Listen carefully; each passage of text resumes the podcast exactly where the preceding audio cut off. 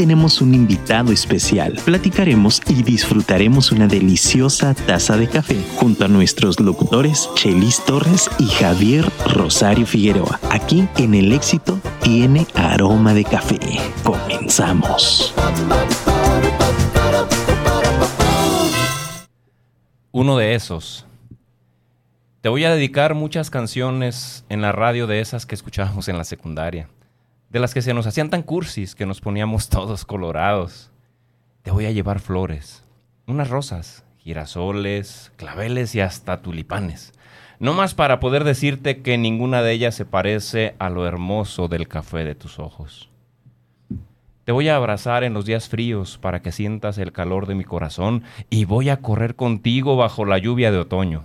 Voy a estar contigo cuando te sientas desfallecer y también cuando tengas muchas ganas de bailar salsa o cuando te mueras por echarte unas canciones en el karaoke. Voy a decirte todos los días lo bonita que eres, para que jamás lo olvides y te llenes de tanto amor propio que no aceptes nunca menos de lo que mereces. Voy a mandarte demasiados mensajes con cientos y cientos de palabras hiladas que parezcan poesía. Es más, te convertiré en poesía en esos escritos. Te voy a demostrar que el amor siempre es algo más y no una monotonía o una obligación. Te demostraré que el amor no es tan malo y que es increíble con la persona correcta. En otras palabras, te voy a entregar un amor bonito, uno de esos antiguitos, de los que sí saben amarse y no sueltan a la primera, de esos que ya no se hacen, de los que parecen extintos. Uno de esos te daré y sé que querrás quedarte muchos cientos de lunas llenas conmigo. Javier Velázquez, uno de esos. Bravo. Ya, ya, ya no nos pone aplausos, ¿eh? Ya, no, ya. Como no, somos Shimone. No eres Shimone, no eres Ernie.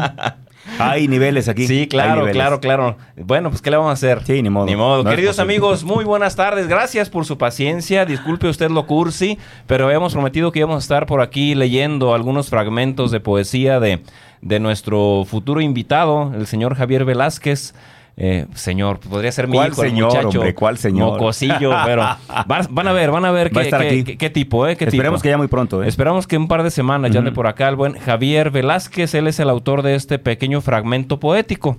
Eh, ya le preguntaremos acerca de su estilo. La verdad es que a mí me me, disfruto, pues, me, me saboreo esas, esas, esos fragmentos románticos, cursis, será porque así soy, ¿no? También un poco cursi. A mí me tocó todavía llevar serenatas y toda esa madre cuando, era, cuando era chavo. Entonces, bueno, pues ahí, ahí tienen, queridos amigos, espero no les, no les moleste. No, no, no. o, que por lo menos les, les llegue a gustar tantito. Querido Javier, ¿cómo estás? Muy buenas tardes. Bueno, nada más para, para acotar un poquito lo que dijiste. No, no creo que les moleste porque ya lo consultamos con ellos. Y, y habíamos acordado que así íbamos a arrancar los programas. Entonces, pues muy contento hoy, mi brother, de poder estar en un programa más del éxito Tiene Aroma de Café. Hoy para mí es un programa muy especial porque déjame contarte algo. Yo tuve la fortuna de hace algún tiempo poder tener contacto con un grupo que se llama Grupo Audiorama Comunicaciones. Okay. Y eh, mi contacto fue, eh, fui a hacer un taller de integración para todo el equipo de, de locutores. Curiosamente, esta persona de la que voy a hablarte a continuación no fue al taller. Él no estuvo en el taller, no sé por qué, pero no estuvo. Y ahí me acerqué yo a, ese, a ese grupo radiofónico. Cuando llegó el momento de los honorarios, de, lo que yo tenía que cobrar, el director de la, de, la estación, bueno, del grupo aquí en Guadalajara, quiero entender, ahorita nos va a corregir nuestro invitado, me hizo una pregunta muy interesante y me dice, oye, ¿quieres cash? ¿Quieres que te pague? ¿O quieres tiempo aire? Creo que tardé como cinco segundos. Y le dije, tiempo aire. Quiero tiempo aire. No pierdes. Ajá, quiero tiempo aire. Y me dice, muy bien, entonces lo que vas a hacer es, vas a atender una hora, vamos a organizarlo, total. Decidimos ahí entre varios, o decidieron más bien ellos, ahí Joselino, que ojalá un día lo tengamos también acá, y él, Cristian Carrillo, que son los que están ahí encabezando de alguna manera el grupo, que yo iba a estar los sábados a las 8, pero yo tenía un problema, un desafío en ese tiempo. El desafío era que yo estaba atendiendo a una empresa todos los sábados a las ocho y media y yo no podía estar en vivo. Entonces me dicen, ah, pues que te grabe el gato. Yo no lo conocía, ¿eh? que te grabe el gato. Y dije yo, bueno, vamos a ver al tal gato, ¿no? Y cuando voy viendo al gato, pues que era un gatote, ¿no? no, no, yo, yo, yo imaginaba un tipo normal, pero Sí, sí, sí. era un gatote, ¿no? Era un tigre. Un gatote, sí, wow, un gatote. Y entonces empecé a grabar con él. Y conforme iba grabando, él me iba dando tips. Y te voy a ser muy sincero, me hizo un mentoring, Mm. me dio una mentoría radiofónica. Él no lo acepta, pero yo lo considero a él mi maestro en la radio, porque él me recomendaba el programa. Si ustedes escuchan hoy Tutor Radio en calle 94.7, mi idea no era así como está. Mi idea era un poco distinta, pero él me sugirió. Me dijo, oye, esto se oye mejor así, ¿por qué no haces esto? Y me fue acomodando el programa. Yo lo escuchaba porque pues yo sabía que él tenía más, mucha más experiencia. Y empezamos a darle sentido a Tutor Radio. Y lo que hoy es Tutor Radio, pues en gran medida es gracias al invitado que tenemos hoy esta tarde. Yo me siento muy agradecido de, de haberlo conocido. He encontrado en él a un, a un amigo, he encontrado a él a un hermano, a un tipo con el que puedes conversar, un hombre que a pesar de todo lo que ha hecho, ahorita vas a escuchar todo lo que ha hecho. De hecho, te aseguro, les aseguro que muchos comerciales que escuchan ni saben de quién es la voz. Oh, Entonces, él es la voz en off de muchas marcas importantes. Oh. Él es productor y locutor de Grupo Audiorama, que entre las estaciones que tiene aquí en Guadalajara, que son las que conocemos, está La Bestia Grupera, que es una de las más populares. Él se escucha no solamente en Guadalajara con su programa, sino que se escucha en diferentes partes de la República. Ok. Y además también eh, hace algunas cosas para calle, para Vibe. Digamos que él produce prácticamente todo lo que sale en las tres estaciones que tiene ahorita Grupo Audiorama aquí. Oye, cuando llegaron, di- él, él dijo que se estaba poniendo nervioso. No, no, no, manches, no, cabrón, ¿cuál ya me nervioso? pusiste nervioso no, a mí, ¿cuál cabrón. nervioso? ¿Cuál nervioso? Quiero decirte algo, nomás que él es, es, es, es así, él es como, como muy, y, y sinceramente lo es, ¿eh? es, es como de bajo perfil, es como muy aterrizado, es como muy humilde, es muy humano. Entonces él nunca acepta lo grande que es, pero aparte de lo físicamente grande que es, también es grande, es, es un tipo talentoso, para mí es un maestro de la comunicación, tiene una forma de impostar la voz. Yo te quiero invitar a que vayas más tarde a su Instagram, sube varios videos ahí. Estuvo a nivel, a nivel intercontinental eh, participando en un curso de locución y es reconocido a nivel, a nivel eh, Latinoamérica como, como una voz influyente en, en- en materia de impostarla, en materia de todo lo que tú haces en el taller que das de comunicación. Sí. Bueno, él lo vive, él es maestro en eso. Y pues ya me callo para que escuchemos su historia, ¿no? Cristian El Gato Rodríguez. ¡Bravo! Me voy a aplaudir yo solo. A falta de... No hay efectos, Sí, sí, sí los estamos escuchando. Caballeros, ¿cómo están? Es que no está Shimon. Es que, es que ya, ya te mostraremos una foto de Shimone, una foto de Yesoto, para Claro, que comprendas por qué a ella sí les pone efectos y a nosotros no. Somos un par de pelados ahí, ¿no? Pero. Algo en la vestimenta no está correcto. ¿Qué pedo me pones? No, yo dije, eh, a lo mejor Ah, hace ya, falta ya, alguna ya. faldita. Ya, ya, ya, ya, ya, ya. Es probable. Alguna pintadita de labios. O sea, así, de repente voltear para allá y cerrar el ojito. Gánense los aplausos. Caray. Ya lo pusiste rojo. No te creas, tocayo, hombre. No te creas. Todo bien, todo bien. Oye, pues qué, qué- qué maravilla. Bienvenido, bienvenido Cristian. Eh, qué placer. pues bueno, ya, ya seguramente Javier te comentó. Eh, él te conoce. No, no le he comentado nada, échale. No sé él te- nada. Él te conoce, yo no. Entonces te voy a Échale. empezar a preguntar. Aquí, Venga. mira, eh, espero, espero que te imagines más o menos por dónde va el programa ya con, con el nombre en sí mismo. Sí. Porque el nombre a nosotros nos dice, nos dice específicamente que el éxito no es fácil, no es barato No. y no cualquiera lo alcanza. Es más, a veces hay, hay, quien lo, hay quien lo vive el éxito y ni siquiera sabe que es una persona exitosa, pero que ha pagado el precio y se la ha rifado y está en, en- una posición, pues, más que chingona, perdóname la expresión, en una, en una posición de, de- de- de- de gozo por lo que hace, de realización, pues, de que está cómodo porque sabe que está haciendo lo que le gusta hacer y no, no buscaría hacer una cosa diferente en su vida, ¿no? Entonces, desde esa perspectiva, para que logres eso tienes que pasarte, partirte el queso sabroso, eh, aventarte tus desveladas, este al calor de una taza de café, ¿no? O sea, no es, no es barato, pues, hay que, hay que pagar el precio. Entonces, desde esa perspectiva me gusta a mí preguntarle, primero yo disfruto con, lo- con los invitados que trae Javier, porque entonces me pone en primera fila para conocer y aprender, porque, porque es una maravilla lo que aquí aprendemos siempre, siempre de quienes, de quienes invitamos, ¿no? Pero además, a mí me trae eh, riqueza de personas nuevas que voy a conocer, ¿no? Y que espero que, que- que- que- luego podamos ser amigos, ¿no? Eso sería maravilloso, sería, sería la mayor riqueza para mí de este tipo de programas. Pero me gusta a mí siempre preguntar la parte personal, porque creo que es la parte que hace que se rompan barreras y que la gente entienda que no vinimos de Marte, no tienes ci- cinco manos, no tienes cuatro pies, es decir, eres, eres normalito, nada más que te la partiste a veces más que otros para estar en donde estás. Es todo. Y, y- y- y desde esa perspectiva vamos analizando entonces pues la vida del invitado para que vea la gente, no, güey, pues, pues igual, come como tú, este... eh, se la parte como, como tú deberías en caso de que estés renegando y no, y no obten- obtengas lo que quieres, pero es, eh, no es sencillo, pero se puede, ¿no? Si, si Cristian pudo, cualquier, cualquiera de nosotros puede hacer Es lo que hecho, se eh. proponga, ¿estamos de acuerdo? Eso es un hecho. Entonces empezamos por lo básico, Cristian. ¿Qué edad tienes? Estás bien chavo, ya vi. Eh, ¿Dónde naciste? ¿Guadalajara, Zapopan, Tonalá, Estado de México? ¿Dónde, qui- dó- dó- dónde hayas nacido? ¿En qué zona desarrollaste tu infancia? Ojo, ¿eh? Todas nos las vas a contestar y si no me las contestas te las voy a revirar otra vez. tu infancia, tu familia origen, ¿qué onda? Este, y ya de ahí lo que quieras decirnos, si eres viudo, casado, soltero, y bueno, no te creas, lo que puedas decirnos porque vienes con... compa- No es cierto. Yo no sé, pasa nada. se te nota en la mirada que eres transparente, entonces no, no pasa nada. Entonces, pues empecemos, mi estimado, porque el Chelis te quiere conocer. Estaría muy, muy, muy, muy, muy agradecido por conocerte. No, hombre, para empezar, muchísimas gracias. Gracias por la invitación. Gracias a la, a la gente que nos está escuchando, que nos está viendo. Y bueno, yo tengo 30. Qué voz, eh. Qué voz, cabrón. No, no, y, y si la impo- puede salir un poco más, más gruesa. Ya, ¿qué tal? Porque ¿Qué tal? yo soy cantante. de- Pe- Pero no, ahorita vamos a hablar sobre la persona. Venga, échale, échale. Al día al ratito hablaremos un poquito más profesional, pero mira, yo tengo 39 años. Chavo. Bueno, para mí.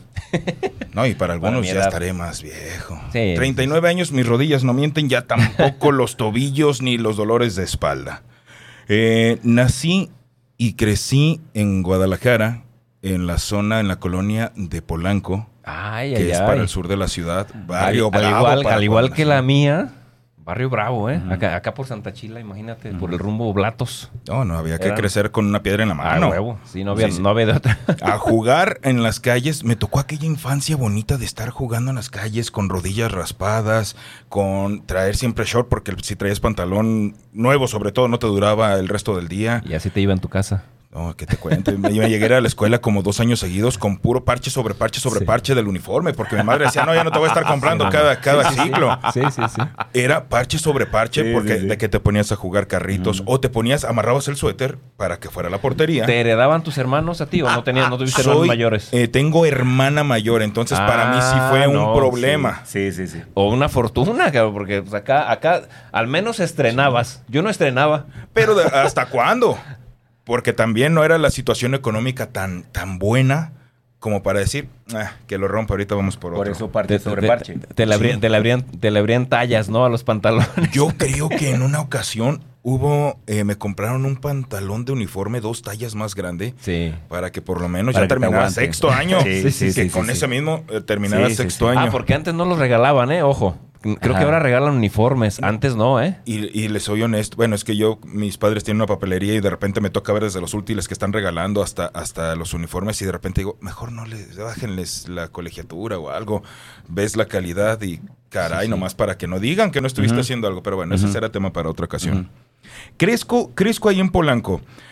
Eh, a los, pues me tocó estar prácticamente batallándole porque la expectativa de vida que tienes en una colonia muy popular en aquel entonces, muy popular, Barrio Bravo, es o acabas en una pandilla o acabas en un problema de drogadicción, en un problema de alcoholismo, acabas defendiendo una esquina que ni tu esquina es.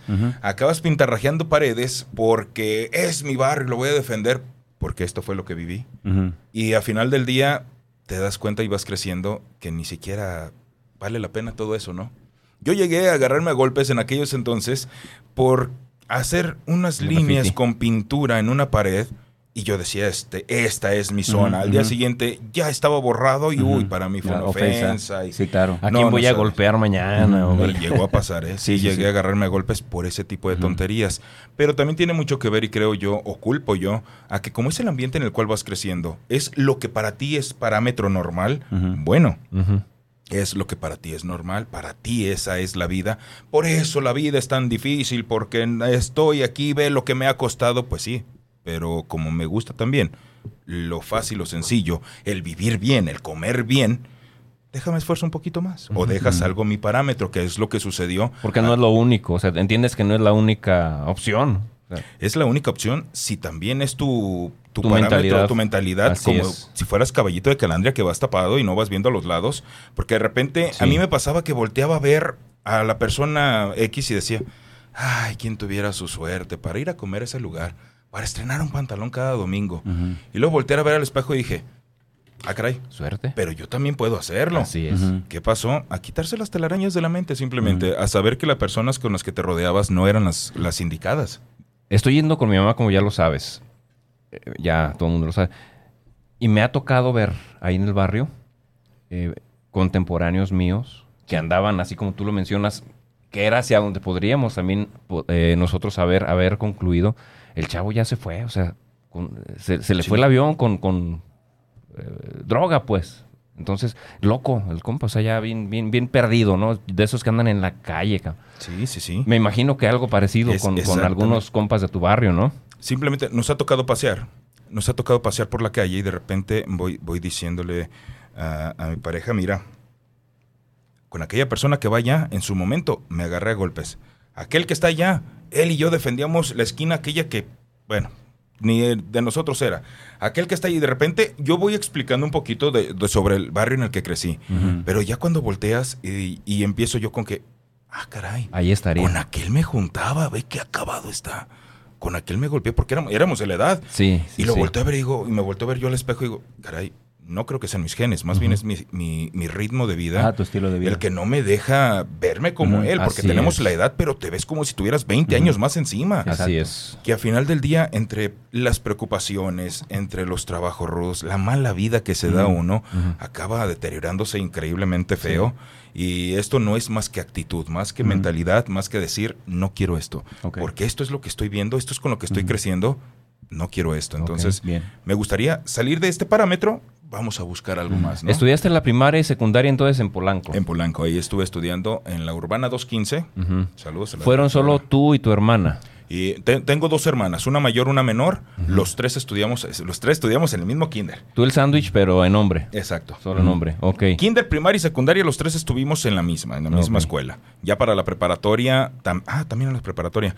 Ya cada quien agarró después para su, su Su carrera. ¿Qué decidiste estudiar? Yo no decidí estudiar esto.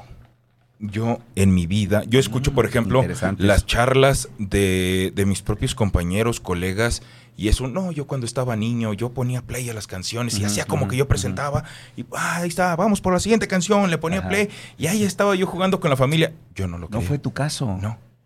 Yo no pensé jamás, hasta mis 17 años, Ajá. jamás dedicarme a esto. O sea, no es algo que hayas traído de niño. No. O que jugaras de niño a la locución. O que tu familia estuviera en algo de eso. Nos vamos a ir, todos los que nos estén viendo y escuchando, nos vamos a ir de, de espalda. Porque, bueno, yo iba a, a meterme a la milicia. Mm, ¿Qué tal? Yo no hice trámites a la escuela, a la universidad, porque yo quería irme al ejército. ok. Querías. Co- quería. O sea, tú, tú, tú querías, no te Con el proceso de mi, de mi cartilla, dije, pues aprovecho, voy a sacar la Ujú. cartilla de una Sí, vez aquí sí. me quedo. Sí, Entonces, te, te ¿para gustó. Para que ya, ya lo traía en la mente, ya lo que era, lo que era la cuestión de, de meterme a la milicia para mí ya era, Mm. ya lo traía en la mente, ya Mm. me encantaba. Y, y sobre todo si era la, Fuerza Aérea, uy, no. Sí, sí, sí. Ok. El tema Para mí pilotar y ¿no? todo eso. Qué cosa rara, eh, le tengo un poquito de pavor a las alturas, pero yo quería entrar a, a la Fuerza Aérea, ¿no? Ok, ok. Eh, voy al ejército con este trámite de la cartilla y resulta que cuando pregunto, me dice eh, la persona que, que me atendió, y usas lentes, no puedes. Ah, No supe por qué la limitante, Ajá. no supe, nunca me la explicó, no Ajá. quiso explicármela, eso es un hecho, no quiso explicármela, pero yo no entendí el por qué no puedo entrar al ejército por usar lentes porque volteaba y yo recuerdo fácil haber visto dos, tres. Que tenían lentes. Pero ¿por qué yo no? Exacto. No me dijeron el por qué, no hubo un por qué, simplemente es un no y se acabó. Que porque usaba arete, que por el corte de cabello, bueno, el cabello se corrige. Me, Sí. me rapo en su momento si es que el corte no es el adecuado. El arete me lo El quito. arete me lo quito. y por ahí tengo todavía algunas perforaciones en el cuerpo. Eh, se quita y adelante. ¿Cuál era el problema? No hubo. Entonces, imagínate, todo mi, mi plan de vida hasta ese momento era meterme al ejército. Porque yo volteaba y dije, de todos los que venimos a hacer el trámite para la cartilla, ninguno se acercó a pedir informes para entrar. Y yo que me acerqué me dijeron, ah, no, tú no. Yo no entendía. eh. Para mí Sí, era una sí, sí. paradoja en el no saber. o- Pobre el amor y lo gastan en celos. Sí.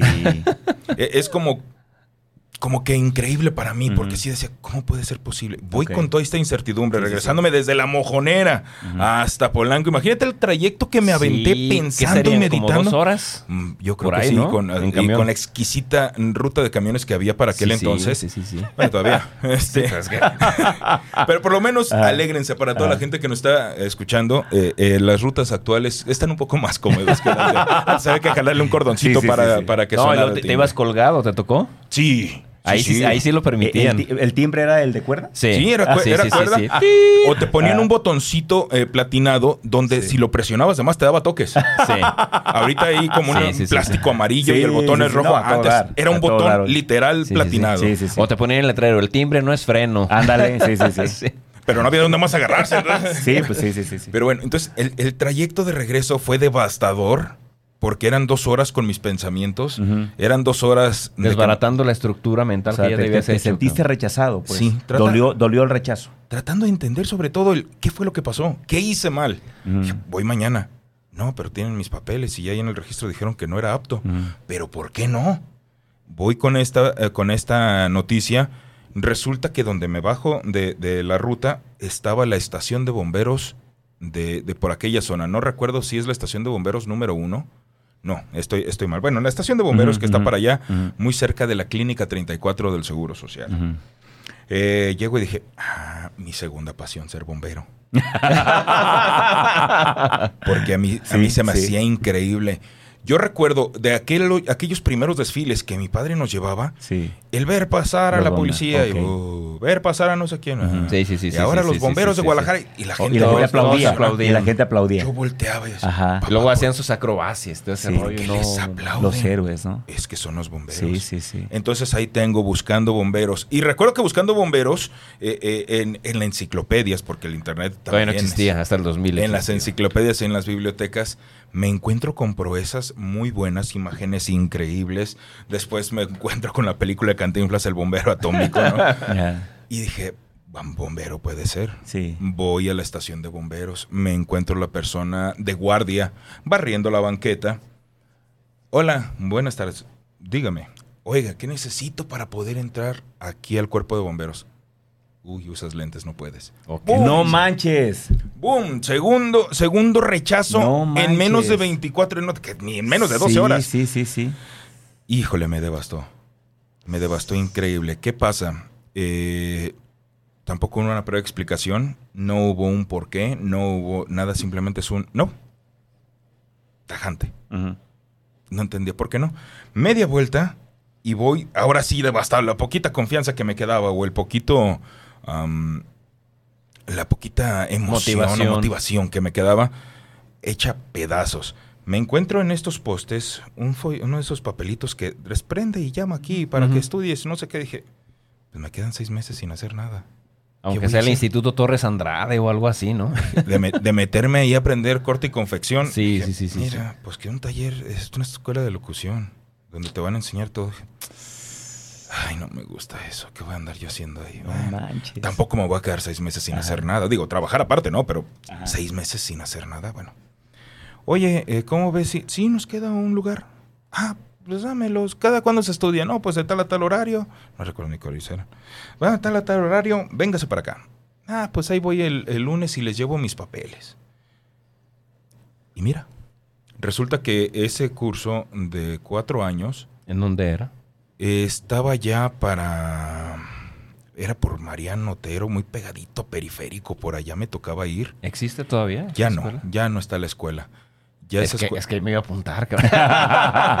Fíjate que yo Ah. creo que fui la antepenúltima generación. Después quitaron esa Quitaron escuela. la escuela. Tenía validez ante la SEP, que era, pues, dije, "Eh, por lo menos estudio una carrera válida y ya después veo qué hago que me guste, ¿no? Resulta que en este trayecto de estar estudiando, descubrí inconscientemente que era bueno para algunas cosas. Que ni yo sabía, pero era bueno, pero hasta ahí punto. No me motivaba, no me emocionaba. No te gustaba. No me gustaba. Eh, un día grabando el demo para final de curso de- del taller, precisamente de- del taller de radio, resulta que me tocaba a mí dar los comerciales, ¿no? Entonces ya tenía yo mi escrito porque cada quien iba saber- sabía qué hacer y yo traía aquí mis comerciales. Entonces de repente eh, llegan a los maestros, el director y con una persona desconocida para mí, ¿no? Y fue un, ah, miren, y estos muchachos están aquí a punto de grabar su demo y bla, bla, bla. Perfecto. Yo agarro mi, mi- mi hoja con el comercial esperando la indicación de- del que estaba en controles en ese momento, que nosotros mismos nos íbamos rotando para aprender qué fue lo que me gustó de esa escuela. Te ponían en todos los Cada puestos posición. habidos y por haber para, De una para que de aprendieras todo. Desde cómo se hace una transmisión, cómo sirve todo, todo, todo, hasta el hablar a un micrófono, ¿no? Mm. Perfecto. Entonces me tocaba dar el comercial y a la persona que le tocaba estar en los controles, como que se cerró, se puso nervioso, no supo qué hacer, que fue sellado totalmente. Entonces teníamos al director y el director con ojitos de, ah, traigo al invitado y le hago la seña, se mete la persona, le digo, toma, haz como que los lees en lo que yo voy y opero. Entonces, ¿qué hago? Me siento en la consola de aquellos 12, 24 canales, Ujú, ujú. que nomás servía uno, porque era un solo micrófono. Pero obviamente tenía el director atrás, empecé a mover botoncitos, empecé a subir canales, empecé a moverle a la computadora. Estamos hablando de que en aquel entonces, para que no saque tantas cuentas, iba empezando la tecnología en las cabinas de radio. Sí. La computadora que teníamos nosotros en este momento es totalmente obsoleta, Obsoleta. Sí. Pero se estaba digitalizando todo apenas. Yo aprendí a editar en carrete con estas navajitas increíblemente chocantes porque donde le cortaras de más era, ¡ay! ¿Dónde dejé el pedacito? Eh. Entonces, yo sabía, porque en mi vida había manejado una computadora que le picabas a, a este botoncito que decían que esto era un ratón. Mm. Y le picaba al clic del lado izquierdo, Ajá. señalando con el cursor en este botón y empezaba a grabar. Era toda mi información que traía en ese momento, ¿no? Ajá. Porque no me interesaba que, que sacaste seis. nah. Me vale. Que apenas si pasas, nah, ¿qué importa? No importaba para mí, ¿no? Era Mm. nomás como por hacer algo. Entonces fue un, siento la presión atrás, empiezo a mover todo, como tratando de acordarme, de repente fue un clan, clan. Adelante a grabar. Y me quedé haciendo faramaña, moviendo controles, todo. Se ponen a dialogar entre el director y este invitado. Me tocan de los hombros el invitado y me dice, acabo de encontrar a mi grabador. Volteo con carita de, ¿De what? ¿Quién me está tocando? es el señor, el señor que me, que me vio como su futuro grabador. Es el señor Octavio Hernández, bueno, ya que en paz descanse, el señor Octavio Hernández. Fue directivo y socio del Club Chivas. Y a la postre era, era reportero con José Ramón Fernández Sí, ¿cómo en no? aquel Octavio Deporte B. Lo recuerdo. Sí, sí, sí. Eh, andaba con el perro Bermúdez para todos lados. Ya bueno, murió, de que les tocaban. Ya murió Octavio Hernández. Ya murió don Octavio caray. Hernández. Resulta que ese señor que me estaba viendo, el señor Octavio Hernández, es el que me vio, el que tenía algo que a él le servía. Y en ese momento él iba a, a poner su, su estación de radio. Eh, había rentado la franquicia Radiorama en aquel entonces, en la frecuencia 1480 en AM, llamada Solo Fútbol, 24 horas de puro fútbol. Mm. nosotros conocemos. Ah, ahí, ahí estuvimos un, un ratito. Entonces, bueno, tú todavía bueno, vas. pero estuvieron, ya, ahorita ya están acá en Enrique Díaz de León. Sí. Antes, ¿dónde estaban? Antes estaban, todas las estaciones estaban desbalagadas porque no tenían un edificio digno. Estaba en calle Montenegro y. Francisco Javier Gamboa. Oh, ya. Muy cerca de donde estamos ahora, fíjate, sí, muy sí, cerca sí, de donde sí. estamos ahora. Eh, ahí fue mi primera estación de radio. Yo llegué y vi todo y dije, bien, muy bien. Ah, pero primero fue un, eres mi grabador, por favor, al final de, de la charla, porque iba a dar una charla. Eh, cómo se hacía radio, qué era dirigir, cómo era hacer una entrevista y todo. Eh, después de la charla, por favor, quiero hablar del señor. Yo me acuerdo haberme vuelto loco y llegar a casa y gritar, bien, voy a ser grabador porque me contratan y que vaya el lunes, todo. Yo estaba tan emocionado porque vaya, voy a conocer una estación de radio. Sí, sí, Hasta sí, ahorita lo que conocía de radio, totalmente radio, era lo que me iban enseñando en la escuela. De ahí más no Sí, tenía sí, ni, ni por idea. error. Es más, yo no conocía a un locutor porque no me interesaba. yo escuchaba canciones, sí, desde el locutor. Y yo era al revés, yo le bajaba. Sí. No, no quiero escuchar a alguien que está hablando. Yo ya quiero escuchar la música. Sí, ya le subí. ya. A mí no me interesaba. es más, nunca me pasó por la mente. Y resulta Ah. que, que llego a casa todo emocionado porque ahora iba a trabajar en una estación de radio. Y mi madre me hizo una pregunta muy sabia. ¿Y qué es un grabador? Ah, caray, de veras, ¿qué es un grabador? ¿Qué? No tenía idea. ¿qué ¿Tú era un no, grabador? tú no sabes, mamá? ¿Cómo que no sabes? Me, me ofende. No tenía idea que era un grabador, pero ya soy grabador. ¡Qué bien! Y de repente por mi mente pasó el... A lo mejor el grabador es el que está pues ahí junto al locutor, Grabando, ¿no? moviendo Sí, sí, sí, botoncitos. Sí, sí, sí. sí. Porque de ahí más no conozco a nadie más. No, no, no. Y aparte, si te, si te dijo eso por lo que estabas haciendo, Sí, claro. Entonces, era, era como ligar, ¿no? El- mi el- información de, de entrada en la escuela era muy limitada. De conocimiento de radio era muy limitado. Entonces me presento el lunes con la expectativa de, ah, esta es la cabina, seguramente yo ahí voy a estar sentado. De repente veo un tercero que llega y se sienta y dije, ah, caray, ahí no voy a estar yo. A lo mejor en cabina. Ah, caray, tampoco en cabina. Este, ¿a dónde me irán a mandar? Ah, tú eres el grabador, ¿verdad? Sí, acompáñame. Y empiezo a caminar, a caminar, a caminar y volteo atrás y decir, oye, la cabina está allá, oye. Eh, acá está la Eh, cabina. ¿a dónde O- llevas? Oye, ¿a dónde vamos? Eh, eh, ah, caray, pasamos la cocina, pasamos el baño, pasamos el área de redacción. ¿A dónde vamos? Es que hasta acá vas a estar tú. Y volteé a decir, ¿por qué está al fondo? Se me hace que este era el cuarto de la chacha o algo así. O aquí guardan a los perros, porque se me hace increíble que me tengas. Ah, es que para que no ocasione el ruido que tú vayas a generar, no se vaya a meter al aire. Va, llego, me siento y es un. ¿Y ahora qué hago? Entonces, para mi buena suerte, dos de mis profesores colaboraban ahí también. Oh. Llegaron a colaborar. Llega uno que a la postre, más que ser mi maestro, se convirtió en un muy cercano amigo. Y a él me le acerqué, me tuve que arrimar a decirle, Vive todavía. ¿qué voy a hacer todavía? O salúdalo. ¿Y quién es? el señor Carlos Millán, un abrazote enorme. Prácticamente el volverme necio y terco en esto se lo debo mucho a él. Qué maravilla. Él siempre me dijo, carga una cinta negra, bueno, en aquel entonces era una cinta negra de aislar, Mm. un corta uñas y unas pincitas, los más chiquitas que tú quieras para tenerlo todo en la bolsa. ¿Para qué? Nunca sabes qué cable te vaya a fallar. Y eso te va a servir Te va a salvar. por mientras, porque sobre todo en las, en las transmisiones a control remoto en aquel entonces era llevar un equipo pesadísimo y enormemente estorboso eh, y todo extremadamente delicado, tan delicado. Y Empezamos con las microondas, bueno, sí, empezamos con la digitalización, Sí, sí, sí, sí. empezábamos con las transmisiones de microondas. Sí. Entonces eran unos aparatos enormes. Prácticamente cargamos el microondas de casa que conocemos. Era ese tamaño. El Ajá, cajón que ajá, teníamos que cargar pesadísimo. Que es como una especie de tambor, ¿no? Sí, exacto. Es como una antena tipo tambor, la microonda, y, eso- rebota ahí. Y a eso, dale, que tenía que poner la antena. Cuando íbamos al estadio, era un... Tú subes a poner la antena en lo que yo pongo que... ¿Por dónde? Ahí por las escaleras. Va, ahí va. Era mi primera transmisión. Y me acuerdo que era un México contra Brasil. En serio. En la, en la bienvenida a México de una cadena telefónica, no sé si pueda decir cuál cadena, Sí, sí, sí. Movistar, iba llegando a. México y se jugó Ajá. ese México contra Brasil cuando Ronaldinho venía de, de banca todavía, Ok, ni sí. siquiera figurando. Estaba Ronaldo, Romario. Roberto Bebeto, Carlos, Roberto estamos Carlos. hablando que todavía Ah, estaban... no, no, no, era una selección impresionante. Te estoy hablando que en la banca tenían... Los como- noventas, ¿no? Estamos hablando a Yo creo que ya principios eran- de los 2000. yo creo que ya eran los 2000, sí. 2002, 2003 Ah, ya, más ya, o ya, ya. menos. Ah, ok, ok. Entonces, por aquellas escaleras, ahí voy a las escaleras subiendo escaleras. Jalisco. En el estadio de Jalisco. De repente empiezo a poner todo donde se me cae el desarmador. Era un, era un andén, pero yo por las prisas, porque era Sí, mi primer partido. Sí, sí, pongo todo bien y que quede bien. Oye, ya se escucha. Sí, ya se escucha. Perfecto.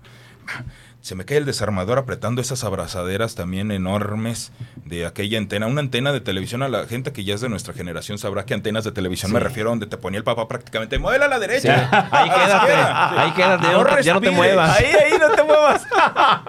Sí, me, tocó, cabrón. Entonces era una antena parecida. Ahí estoy apretando, apretando, apretando. Se me cae el desarmador. Cuando Ah, volteo. Me doy cuenta de dónde estoy parado, que era a la gente que conocemos el Estadio Jalisco, que hemos ido a un partido del Estadio Jalisco, Ajá. imagínense las láminas que están hasta Sí. arriba. Bueno, no se las imagine. Visualice Sí, las sí, ya, láminas. ya las- Sí, sí, sí. Como 20 metros más arriba está este andén donde yo estaba. Entonces estaba sobre esas láminas 20 metros Llegó un ventarrón que me empezó a sacudir. Me da vértigo. Ajá. El desarmador en el piso. Eh, traía el ruidajo de muévele, muévele. Ajá, ajá. No me hablen. Pues bájenme de aquí, dejen de soplar. Y esa fue mi primera. Tuvo que subir, mi amigo Carlos Millán tuvo que subir a de plano agarrarme y llevarme y decirme, bájate. Y él acabar todo porque no, Te- te no cachaba Sí, en sí, dónde sí. estaba parado. Te bloqueaste. Sí, caray, yo nunca, nunca, nunca visualicé dónde estaba parado. Esa fue mi primera experiencia. Te ganó la emoción. No sé qué habrá sido. No, Pero, le- pero, ojo, pudo darte pánico y decir ahí, chingues, madre, muere. Ya no me dedico a esto, cabrón. ¿Sí o no? Sí. Porque hay gente que se paniquea y dice, "Nah, vámonos. Sí, arra". sí, sí. Tú no paraste, cabrón. Y no paré porque eso era el inicio. Fueron tres años donde no recibí un solo peso porque había que pagar derecho de piso. Donde estaba peleado. ¿Era, era, era empleo sin sueldo? Era empleo sin sueldo. Tres años me aventé sin percibir un solo sí, sí, peso. Para que no te dejes, hermano, ¿eh? No te dejes. Este, tres años sin recibir un solo peso. Y a mí me decían, es que tienes que ganártelo.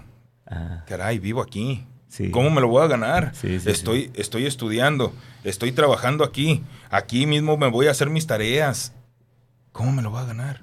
Apenas dices, oye, hay un... Ah, sí, vas tú. Ah, Estudiabas perfecto. todavía en Todavía. la escuela. Y, y me imagino fin- que era un- como un servicio que estaba dando la escuela para que tú aprendieras, Que a según fina- ellos. Que a final del día sirvió, porque, o creo que así es como pensaban que me estaban pagando, porque el, aquel ca- carrera de cuatro años, en año y medio yo la terminé. Oh, Por lo mismo de que, pues, ¿qué te enseñamos si ya estás eh, eh, practicándolo. ¿no? Lo que, lo que sigue de tema, tú ya lo hiciste hace 15 días, entonces no, no hay necesidad. Mejor, mira, ahí está, toma, ya vete, que te vaya bien. Ah, ok, ok. Al menos dejaste de pagar dos años y medio de escuela. Pues sí, pero me hubieran dicho mejor que me paguen y yo pago la escuela. Ajá. se volvió tres años muy intensos, sobre todo para los, para mis padres, porque había que, que solventar ese gasto a veces de que me prestan para el camión. Me dan chance de, de llevarme el carrito. ¿Y nunca para- te dijeron que te salieras? Lo intentaron muchas veces, pero ya hay algo decía, no, espérate, porque esto como Mm. que sí te está gustando, Mm. como que sí es lo tuyo. Ujú. Después de, de tanto tiempo, cuando llegó el primer pago, que fueron mil pesos al mes, yo sentía que ganaba millones. Hubo una frase que me dijo eh, Carlos Millán, que me dijo mi maestro. Es que no dejo de decirle maestro porque al final del día, creo que hasta la fecha, si le pregunto algo, me sigue enseñando, ¿no? Eh, me lo dijo eh, alguna vez, mira, recibiste tu cheque, bienvenido, ya eres profesional. No, porque con esto te estás manteniendo, ¿no? Sí, ya eres profesional. Ya soy profesional, ya ahora sí trabajo en radio, ya estoy haciendo... Y para mí fue la explosión de, caray, ahora sí trabajo en radio. Ahora sí lo que estoy haciendo, ya me cayó el 20 de lo que estaba haciendo, repercutía a terceros. Yo sí movía un botoncito aquí, ya el que está afuera escuchaba que le había regado, que había puesto un efecto, que había puesto una canción. Hasta ese entonces en mí empezó a el caer 20. el 20 de que todo lo que hacía o dejaba de hacer repercutía. Pero todavía no estabas al aire. Todavía no. Ok. A los cinco años, seis más o menos, empiezo con un programa que se llama El Resumen del Día. Ok. ¿Qué era esto? Como era 20 eh, fútbol 24 horas, lo que yo hacía era, iba, agarraba las notas y me decían, grábalas. Ah, empezaba a grabar, les ponía musiquita, vámonos a la siguiente nota. Y lo que hacía al final del día me decían, todas tus notas, júntalas, haz bloques de 15 minutos, cuatro bloques, y ese va a ser el resumen del día, porque es el resumen al final del día de toda la información, y lo vamos a poner a las 11 de la noche. Ok. Tenía mi programa a las 11 de la noche, que lo hacía como a las 7 de la tarde, ¿verdad? Ajá, de lo todos a las 11 de la noche tenía mi primer programa. Después que no iba el locutor de las 10 de la noche. Métete. Cubrías. Entonces era un sí, yo me meto. Ajá. ¿Y ahora qué digo? Y el operador es, pues no se habla. ¿Pero Ajá. qué voy a decir? Pues el programa es de re- resumen de lo que va hasta ahorita. Si hay partido, pues ir comentando el resultado. sí. Y lo demás que resta de la hora que voy a hacer. O sea, los nervios totalmente apoderando. Ahí empezaron las tablas entre regaños, entre quejas, entre amenazas de quitarte tu programa. Fue como empecé a, a quitarme ese nervio, ese miedo y encontrarle un amor y una pasión a este pedestal, a este micrófono, que no sabría cómo describirlo, pero cómo lo amo, cómo lo amo increíblemente. A la postre, el, el no quedarme quieto, porque resultó mágico para mí el... Yo tampoco quería ser locutor, pero encontré que al estar hablando al micrófono y recibir mi primera llamada pidiéndome un saludo para tal. Me están escuchando. sí, sí, sí, sí, sí. y sí. que vamos a escuchar ahora la cápsula de qué buena cápsula presentaste. Dios, se me están escuchando, ¿qué voy a hacer? Empezó a, a- a gustarme la idea de, caray, me están oyendo. Hola gente, ¿cómo están? Saludos. Hola, saludos. Y me están respondiendo. Mm. Y antes era con telefonista, entonces Sí. veías al telefonista en friega contestando sí, llamadas sí, y sí, decía, no me digas que estoy generando eso. No, yo estando sentado desde el otro lado de la cabina, Ajá. no, no, no, estoy generándolo. Qué bueno, qué bueno, qué bueno, que ojalá y se den cuenta para que me dejen otra vez. Ajá. Y así fue, cubriendo locutores, pero locutores porque no había nadie más en ese momento, ¿no? Sí, sí, Entonces era un, ah, que al cabo aquel ahí duerme, métete tú y cúbrelo. Así como no, señor. Y a regarla al micrófono fue como me fui enseñando. De, de esto te estoy hablando hace 21 años ya. Y aquí 21 estoy. años. Aquí estoy en algo que jamás quise hacer. ¿Desde cuándo tienes el apodo del gato? Desde que nací, casi, casi. Todo el mundo te ha dicho el gato. Sí, desde nacimiento. Es un apodo que mi madre me puso por inquieto, vago y, y por no poderme quedar en paz hasta la fecha. Y lo he platicado. Me puedo trepar a cualquier árbol hasta... Para bajarme es la bronca por el vértigo que me da. Por la forma de tus ojos. Yo por el creí que también por los ojos. Yo te hubiera apodado el gato y tengo correcto. amigos con esas características que así les digo. Yo, creo- yo creí que por aquí Yo era por también, eso también. yo pensaría que por eso. A lo mejor tu mamá también, un poquito pensando en eso. Y el desmadre sí, sí te la creo. Sí. ¿no? Mm. Pero, pero, pero en parte por eso. Y es que, bueno, no nací con los ojos verdes.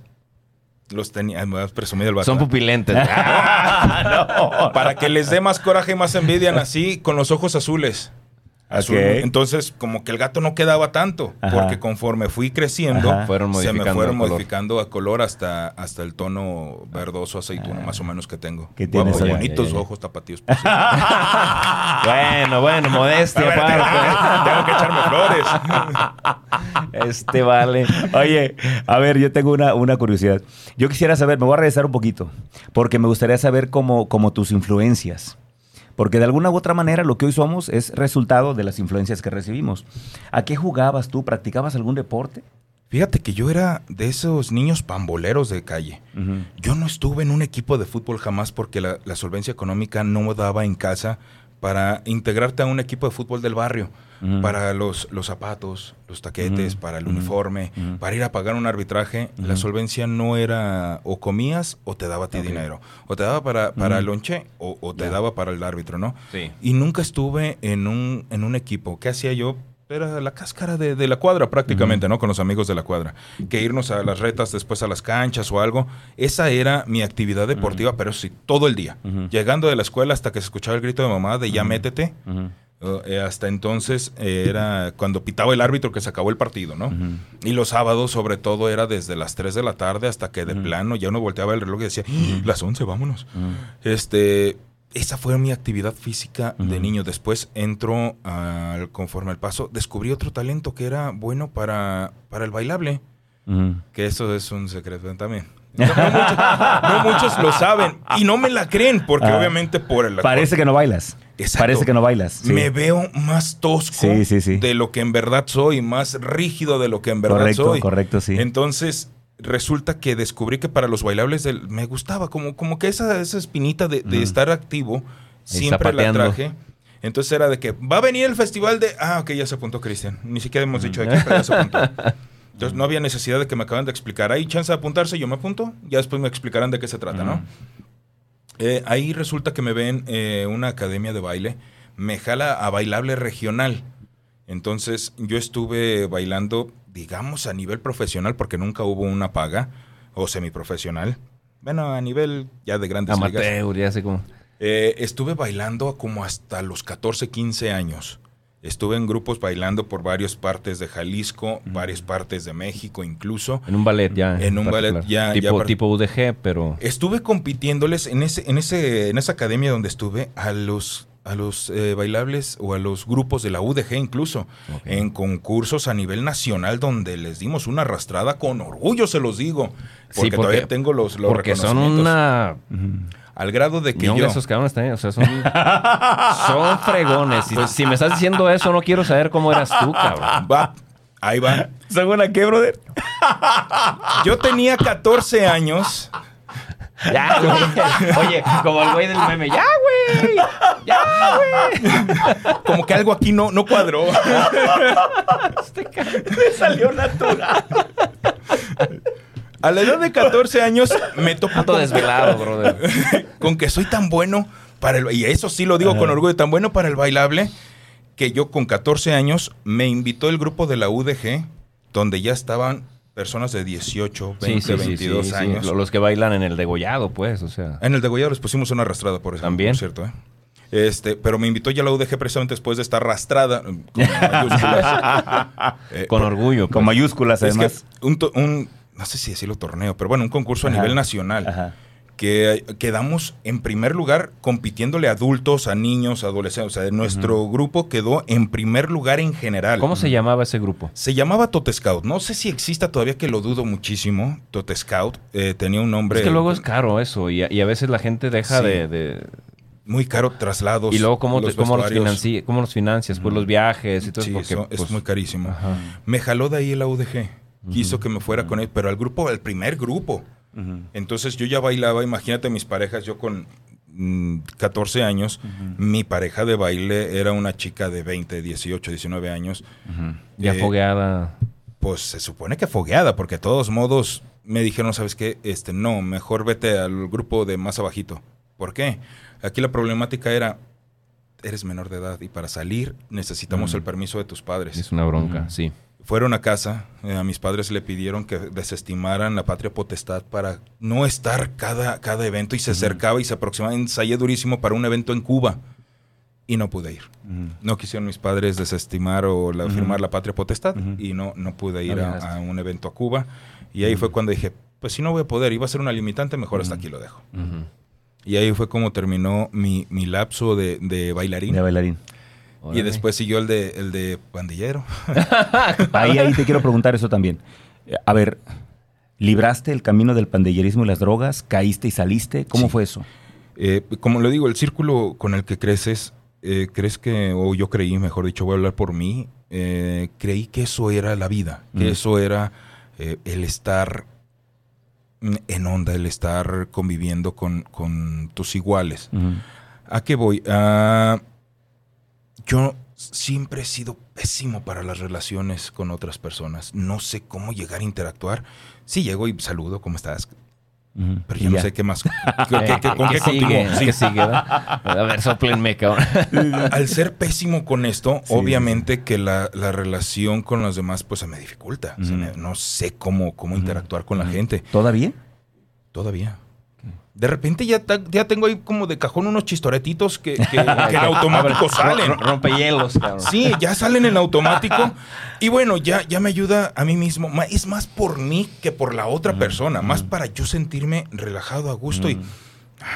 ahora sí, continuamos, ¿no? Eso, eso me ayuda a mí. No es para, para hacer sonreír, para quedar bien con la persona. No, es para yo romper ese hielo. Y esto fue lo que me acarrió muchos problemas de no saber cómo, cómo relacionarme, no saber cómo interactuar. Y entonces me topo con que me aceptó un grupo de personas donde con tal de aportar para la caguama, con tal de aportar para los cigarros, este, pues vente, ya eres parte de, toma un trago y ya eres parte de. Ah. Vino después el que me estoy desatando, me estoy desfogando de todo el bullying que recibí desde la primaria, porque era buenísimo para que me vieran cara de costal, de pera de box. ¿Neta? Era buenísimo para que siempre fuera golpeado sin razón. Entonces llega el punto en el que yo, a pesar de haber estudiado eh, defensa personal, karate, kung fu, jiu-jitsu, resulta que yo no lo llevaba a cabo porque yo le tenía mucho miedo a mi madre. La Mm. palabra de un, si te llegas a pelear, vas a ver cuando llegues a casa, era más peligrosa en mí que un, te voy a pegar porque me caes gordo. Me daba más miedo llegar a casa y que mi madre supiera que me había peleado. Entonces, ¿qué hacía? Pues pégale. Nomás donde no me duela mucho. Y no me tiene las manos. Con tal de tener la defensa de decir, pues es que yo no me peleé, me pegaron nada más. Llego a la etapa donde me dicen, cambia todo. Mis padres se dan cuenta, como no sé, se dan cuenta y de repente es un, defiéndete. Y pobre de ti donde no te defiendas, donde me entere que te empezaron a pegar y no te vas a defender. ¿Qué pasa? Se cambió el chip en automático. Ahora era yo El que el golpeaba, pero golpeando a todos los que en su momento me lastimaron, me golpearon, que me pegaban porque la niñita con la que querían andar resulta que le gustaba yo y yo ni sabía. y, pero ya era suficiente para que me agarraran de pera de box, ¿no? Ahora era yo el que los agarraba a golpes y como que le encontré amor y sabor, porque no dejé de hacerlo. Llega la parte de, de una pandillita, pandillita, una, una pandilla, y pues ahí va el gato por delante, ¿no? Porque me gustaba y le encontré amor hasta la fecha. Digo, sigo de repente practicando box y me encanta estarle pegando a un costal. Pero encontré como ciertas cosas donde era bueno, donde la gente me aceptaba, donde no tenía que hablar para ser aceptado. Malamente yo dije, ah, pues es que este es el camino. Me hubieran dicho que agarrarme a golpes con fulano y fulano era, era lo, lo, lo actual, lo que estaba, o el caminito para que me aceptaran. Entonces yo ya no ponía para la caguama porque, ah, ya le pegas, toma y te va la caguama, toma y te va el cigarro, toma y te va esto, toma y te va las sustancias, que empezaron las sustancias, porque obviamente era un, ¿consumes? Sí, sí, sí, a, a ver. Y así empezaron también. Para, a ayudar, ¿no? Como para embonar pues en el grupo, ¿no? Cómo iba a desentonar si al final del día era yo el, el, El héroe, el sí. ¿cómo ¿Y cómo, y cómo no? rompes con eso? ¿Cómo sales de ahí? Hubo una ocasión donde ya yo sentía que tenía tanto alcoholismo como, como la drogadicción tan fuerte y tan pesada. Me veo al espejo y fue no reconocerme.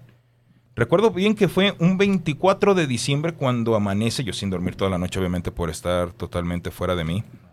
Me veo al espejo y me asusté cuando no me reconocí.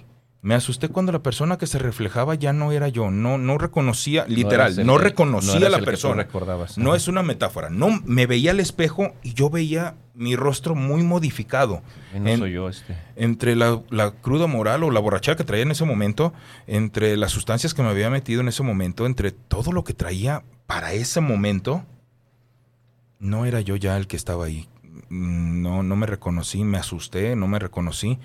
Que me di media vuelta, agarré todavía eh, las drogas que tenía en ese momento al retrete y se acabó esa vida, ¿no? ¿Así? Así. Obviamente hubo procesos eh, a lo largo de las semanas donde el cuerpo decía, oye, oye, es que quiero. Pero pudo más un, no quiero volver a ver a ese tipo. Ok, ¿Neta? A ok. ese. Oye, ese es, es algo, a mí Tremendo me... eso, ¿eh? Sí, me impacta. Es, es, es chingón eso. Es porque eh, de alguna manera confirma algunas cosas que he venido, pues, ya sabes tú, ahí eh, eh, revisando y, y- y estudiando de algunos autores. Eh, entonces, es- esto que tú me dices reafirma el tema del poder, cabrón, el poder que, que- que llevamos dentro. Y, y- el, el hecho de mirarte al espejo y no reconocerte. Y que eso lo, haya lo- que- impactado lo que, para... impacta- lo que te impacta a ti pues, para poder tomar la decisión. ¿no? Es decir, nosotros tenemos ya en, en la mente nuestra... eh, ya formada la idea de nosotros mismos, pues, Sí. muy cabrona. Y, y- y- y regularmente coincide con lo que ves en el espejo, pues. Regularmente, en términos normales, Sí. coincide y pues ah, lo, lo agarras de rutina. Entonces, de esa manera impacta entonces la realidad. O sea, es, es- es un, es un golpe de realidad eso. Sí, es claro. un madrazazo, cabrón. Sí, sí, sí, tremendo. Pero está chingón esa parte. O sea, Sí. ¿cómo, ¿cómo mantuviste de algún modo, al menos en el interior, el, el quién soy? Sí. Y si no me reconozco ahí, no, espérame, entonces algo, algo, no, está, algo no está sucediendo bien aquí conmigo, ¿no? Fíjate que yo me- a mí lo que me mantenía firme sobre todo era mi idea de meterme al ejército, mi idea de permanecer al ejército, de, de permanecer a los bomberos. Ya por lo menos de policía, y no quiero sonar despectivo, pero la- no era tanto el ser oficial de policía, para mí era el ejército, ¿no? Pues sí, cabrón, pero no te aceptaron. No, no, no podía haber sido ese motivo para decir antes A la madre y regresarse. regresa donde estaba. Regresarse. Pudo haber sido, pero Es, es la parte, pues, a mí, que a mí me digo, ay, cabrón. Hubo algo en lo cual yo creo que hasta la fecha lo sigo utilizando, a excepción de que me corrijan que lo sigo utilizando, es verme el reflejo a los, en, el, en el reflejo del espejo, verme a los ojos. Y si no me sostengo la mirada, si no puedo sostenerme yo mismo la mirada, es que por algo me está dando vergüenza. Algo me detiene y es algo que tengo que cambiar. ¿Qué es? Wow. Bueno, hay que, hay que cambiarlo, hay que ver qué, qué es lo que está pasando, porque si ni yo mismo puedo tolerar a este tipo, entonces ¿Qué va a imagínate qué los proyecto a los demás. Eso es Ok. una- Bueno, estamos ya prácticamente entrando a la recta final. Preguntas que no puedo dejar de, de hacerte. A ver, primero, fíjate que hace unos días Jordi Rosado entrevistó a Marta de Baile. Sí. Y Marta de Baile decía, contaba la historia de cómo a ella alguien le dijo que mejor no hiciera radio, que porque era muy mala para hacer radio. ¿Alguna vez alguien te dijo eso? Si no puedes decir el nombre, no lo digas. No, sí lo voy a decir. Ah, adelante. Es que, bueno, ahí te, ahí te va el por qué sí lo voy Sí. a decir. Resulta que yo precisamente estaba en, en esta estación, en mi primera estación de radio. De repente surge la posibilidad de llevar un demo, que iban saliendo los CDs. Es que, bueno, ahí va, me voy a agarrar. Va, va- va la versión, la Venga, versión venga. larga, medio corta, porque, Ajá, ahí le doy, porque iban saliendo los CDs para aquel entonces. Entonces Sí. eran carísimos. Sí. Eh, y sobre todo el comprar el CD más la cajita, te estoy hablando de que en aquel entonces era gastarle, perderle el amor a 150, 180 pesos. Sí. Sí, entonces Sí, era carísimo. Pero tenía un programa yo donde en ese CD lo puse, lo puse, perdón, lo pusimos porque iba con alguien más, iba en pareja, que también ahorita les menciono quién es. Ahí está, mi disco. Imprimí en estas también, eh, que iban saliendo apenas estas impresoras que era más, que dejan la, la hoja más húmeda que, que Sí, sí, sí. bien hecha. De tinta. Y ahí está, mira, mi portada, mi disco, ahí está. Perfecto. Vámonos a aquel extinto super estéreo. Al, ciento, al 100.3 super estéreo porque estaban buscando locutores y yo sentía que tenía el potencial para poder estar en esa estación. ¿Por qué lo tenía? No lo sé, pero quería tenerlo y quería estar trabajando ahí, ¿no? Voy todavía, todavía laboraba en ese entonces en el 1480, pero ahí voy. Con, con la ayuda de Carlos Millán, mi maestro, que conocía a esta persona que me atendió, dijo, hey, pues ahí te van estos chavos, atiéndelos. Sí, cómo no, aquí los veo. Me, está- me van a ahí me están esperando. Llevo mi disco, llevo mi guion.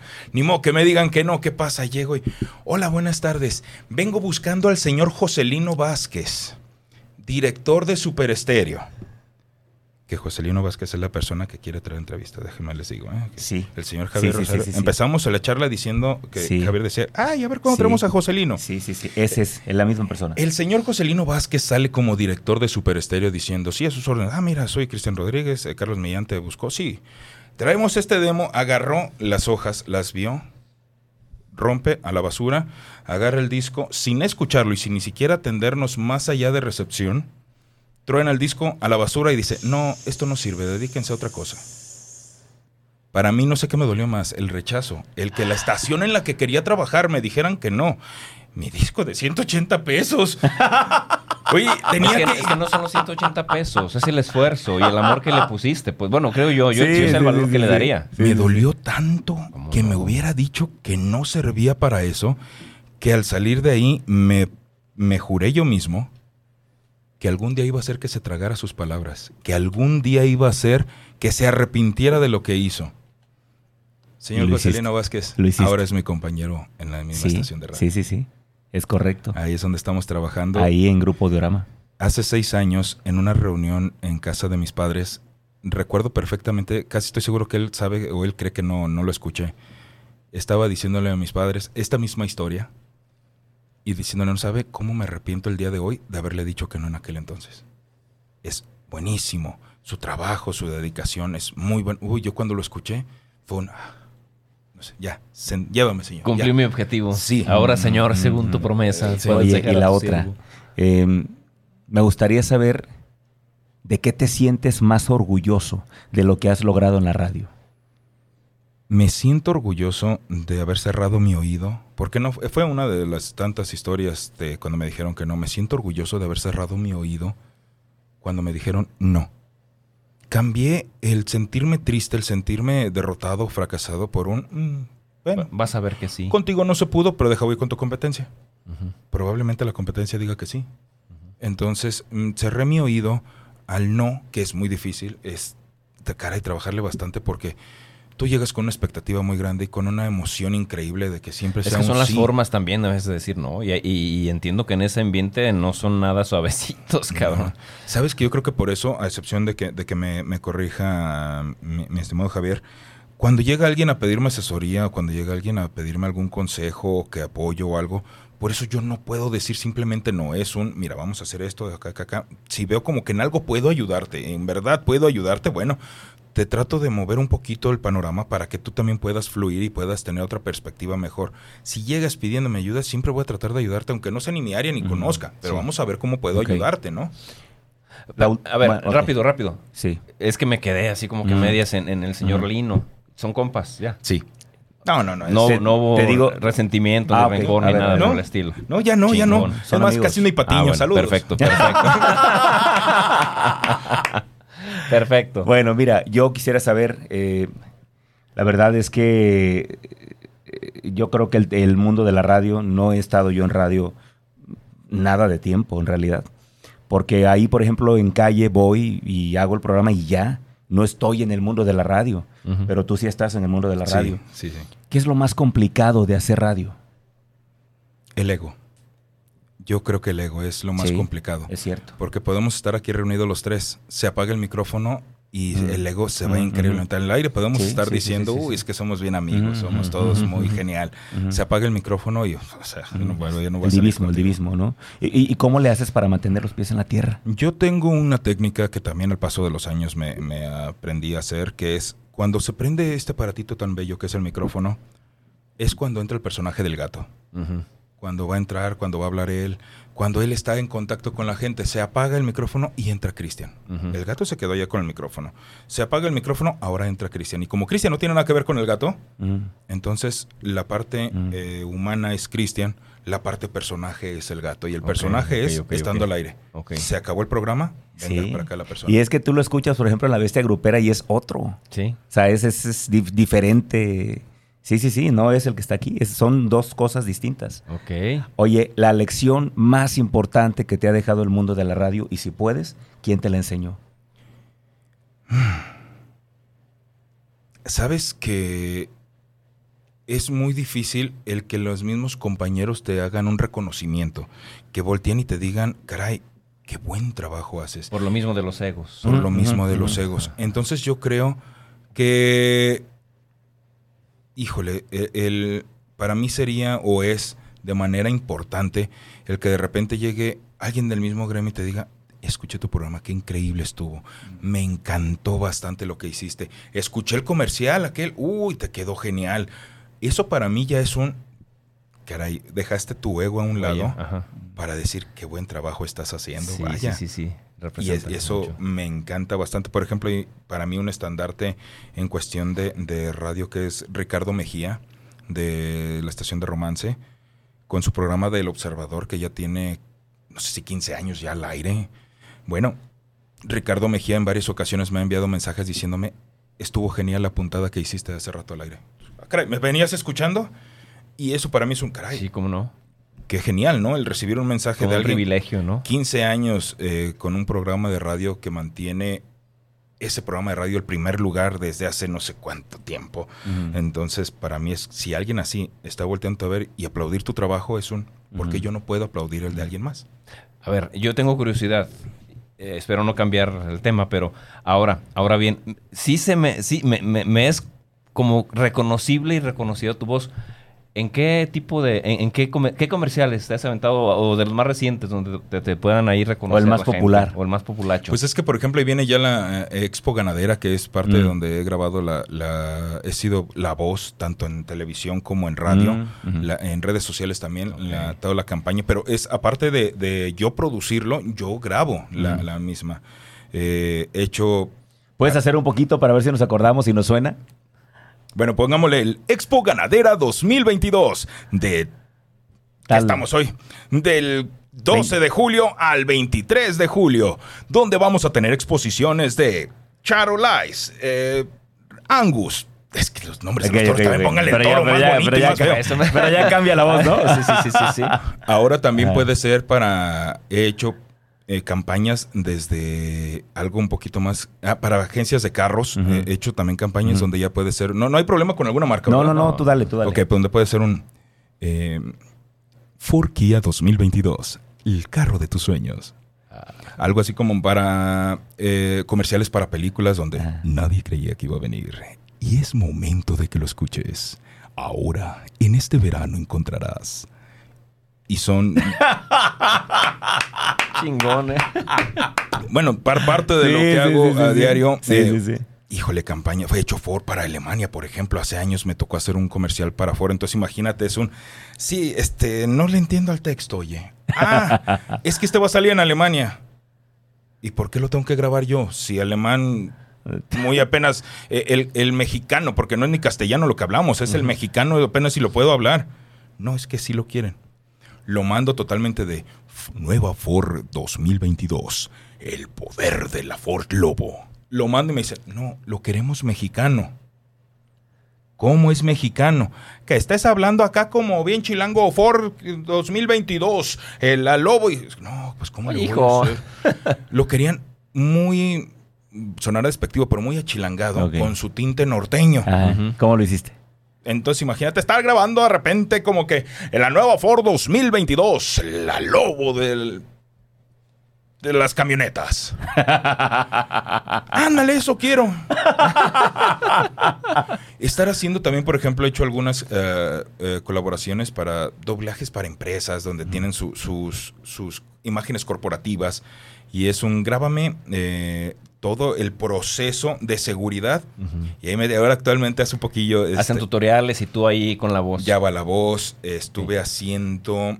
eh, hay un gel que se llama... Ahí aventándome todos los comerciales. Dale, dale, dale, dale. Está eh, el lobo negro, que ese gel lo encuentran en Walmart, por cierto. También pero Ah. este gel, esta campaña del gel, bueno, pues soy la voz también tanto de radio Ah. como televisión de El gel para el hombre, que es la competencia de Ego, ¿no? Entonces, Sí, sí, sí. Ego. Ah, no, pues este es Lobo Negro. Ahora todo lo del teatro galerías también. Ajá. Para órale. teatro galerías también me toca grabarlo. Eh, la obra de. Ahorita, por ejemplo, está la de. ¿Por qué los hombres aman a las cabronas? Ah, ¿esa te la avientas tú? Así Con se razón. Sí, sí, sí, sí, sí, sí, sí, cómo no. Teatro Galerías. Sí, sí, sí. Oye, lamentablemente ya estamos al tiempo, ya al límite. Rapidito, nada más quiero leer el comentario de Andrés. Dice Andrés, el invitado sí sabe lo que es trabajar sin recibir. Muchos iniciamos del mismo modo. ¿Dónde se perdió el valor del trabajo? Las nuevas generaciones piensan que solo por haber podido estudiar merecen ganar el dinero del mundo, solo por un título. Enhorabuena por el éxito en la vida del invitado, profesional y chingón, dice, ¿no? Ah, muy Bueno, ya, ya nos tenemos que ir. Mi brother, perdón, ¿tienes algún comentario más que quieras leer? Es que aquí en, en- en privado. Ah, ok, ya mi querido maestro Luis Ah, Fernando. Coméntalo, coméntalo. Ya ves que él tiene, él, él me mandó unas poesías que por cierto no he terminado sí. de leer, pero aparte, no sé si se refiere a las de él o a las o a las A la o que leíste leí al principio. Dice que Cristian te grabe los poemas y las poesías, Chelis, saludos. Todo un placer. Ah, bueno, deja ver si le llego al precio. Sería buenísimo. Oye, mi hermano, necesitamos ya irnos, pero queremos comprometerte para que vuelvas. Cuando gusten, Porque estoy a sus hay muchas órdenes. cosas que preguntarle Sí, todavía. cómo no. Hay muchísimas cosas que preguntarle que tiene que decirnos. Mientras tanto, ¿dónde podemos encontrarte? En redes sociales, soy el gato, me pueden encontrar. Soy el gato en Facebook, en Instagram, en Twitter, en OnlyFans también. ¿En serio? Yo, pues es que no, ya tengo también que es OnlyFans. ya. No sé qué voy a estar mostrando ahí, pero algo voy a mostrar. A mí me dijeron, deja dinero. Ok, vamos. ¿Por qué no? Qué bárbaro. Oye, saludos, dice aquí, eh, saludos eh, Cristian Gato Rodríguez por todo el esfuerzo y empeño que le has puesto a tu carrera. Saludos a todos. Aquí la, la- la mandó, la, ma- la mandó también en el en vivo ella misma. Muy pues, gracias. Como que no la leíamos y Sí, no, pues ahí dijo, por no, aquí. pues para que la vean. Muy bien, muy bien, bueno, gracias. Pues eh, eh, entonces, eh, rapidísimo, proyectos que tengas enfrente. Sabes que estoy dedicándome un poquito ahorita a estar grabando de manera individual a proyectos, eh, postulándome a los Ujú. casting de, oye, ¿qué hay casting de? Sí, yo lo hago. Que va a haber casting de, cómo no, con gusto, de doblaje y todo. Porque estoy ahorita empeñado en que ya lo que hice, va, perfecto. Ahora quiero hacer algo que me divierta en esto, que es doblaje, Películas, ser la este, series. Todo lo que me Ujú. pueda me pueda divertir como experiencia que no vengo haciendo tantos años como Sí. es un programa de radio, como es grabar un comercial. Ujú. Ahora es darle vida a un personaje, ser la Sí, voz sí, de una marca. Y hace falta además que refresquen, ¿eh? No sé si te Mm. pasa, pero hay programas que, que- hay series que me gusta ver, pero enfadan, mano, porque repiten la misma voz como para tres o cuatro personas. Sí, sí, y- sí. Es, es tan simple. Y digo, no tengo nada contra él. Espero por lo menos sepa cómo me llamo, pero este el señor Mario Filio, Mm, personajazo Sí, sí, sí, y un yo lo- yo lo- yo lo maestrazo en cuestión de doblaje, Ujú. pero está en todo. Su Sí. voz sale en Sí, todo. sale en todo. Sí, sí, sí. Es como lo único que buscan. Exacto, Sí. entonces de repente el mismo voltear y decir, ah, caray, a ver, Mm. déjame lo experimento. No será una voz reconocida, pero caray, así empezamos Ujú, todos. Déjame probarme, vamos a un papel chiquito, Exacto. pero vamos a foguear Exacto. porque son las mismas voces siempre. Al rato, al rato Bien. nos quedamos como con el Tata, ¿no? Ah, exacto, Este, exacto. Jorge Arbizu Sí, ya sí, sí. muere Bueno, y ya, ya se muere de un gato también. Se, correcto, se murieron sí. todos los personajes de Sí, Hanna Barbera. Así es. Exacto. Bueno, eh, nos gusta terminar con un mensaje, mi hermano, donde le pedimos al invitado, por supuesto tocando madera y esperando que esto todavía falte muchísimo para que ocurra, pero me gusta pedirle al invitado, en este caso a ti, que imagines que lo que vas a decir a continuación es tu último mensaje que puedes dejarle a la humanidad. Y que a través de ese mensaje la gente va a entender quién era Cristian el Gato Rodríguez y cuál era el mensaje que él comunicaba. Pero antes de eso, porque nos vamos a despedir ya con eso, mi hermano, ¿con qué te quedas? Uf, yo me quedo como con, con un sentido de admiración muy profunda. Sí. Una, dos. em, mi hermano el más chico es un poquito más, más, más chico que Cristian, algunos añitos, pero son por el estilo. Me recuerda muchísimo su historia a la de él. Eh, eh, la verdad es, y, y- y- y me llena de admiración, porque yo admiro mucho a mi hermano por esa, esa situación Sí. particular y personal de vida. Sí, sí, sí. Y, el aprendizaje mayor para mí es, ¿sabes una cosa? Eh, y voy a decirlo con palabras eh, fuertes, pero vale madre donde estés, donde te Ujú. formes, si quieres puedes. Sí. Y vale madre que tengas miedo. Este, hazlo con miedo. O sea, el miedo no te hace menos que nada ni con Sí. nadie. Mientras no te apendejes o no Sí. te, no te eh, bloquees, síguelo, síguelo haciendo. Y es, Sí. es- esa lección me queda muchísimo de, de Cristian y te lo agradezco No, hombre, muchas gracias. un montón. Muy Iba a decir un chingo, gracias. pero se oye muy feo. Sí, sí, pero no lo digas, no lo digas. No, bueno, no. yo, yo me quedo con que hoy me doy cuenta de que mi admiración por el gato Rodríguez no es mayor que mi admiración por Cristian Rodríguez. El ser humano es mucho más grande y es mucho decir que el personaje de radio, que es grandioso, pero Cristian es fantástico. Yo me quedo con eso. Luis, gracias. Gracias, Luis. Y nos despedimos entonces con este mensaje de Cristian el Gato Rodríguez. Está la promesa que va a volver. Adelante, hermano.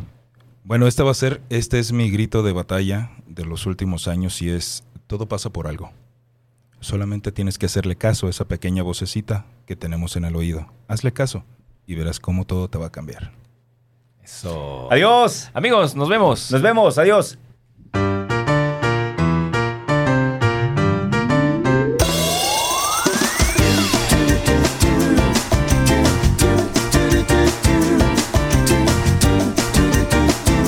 Gracias por acompañarnos hasta el último sorbo. Te esperamos en nuestra próxima emisión el jueves en punto de las 9 de la mañana.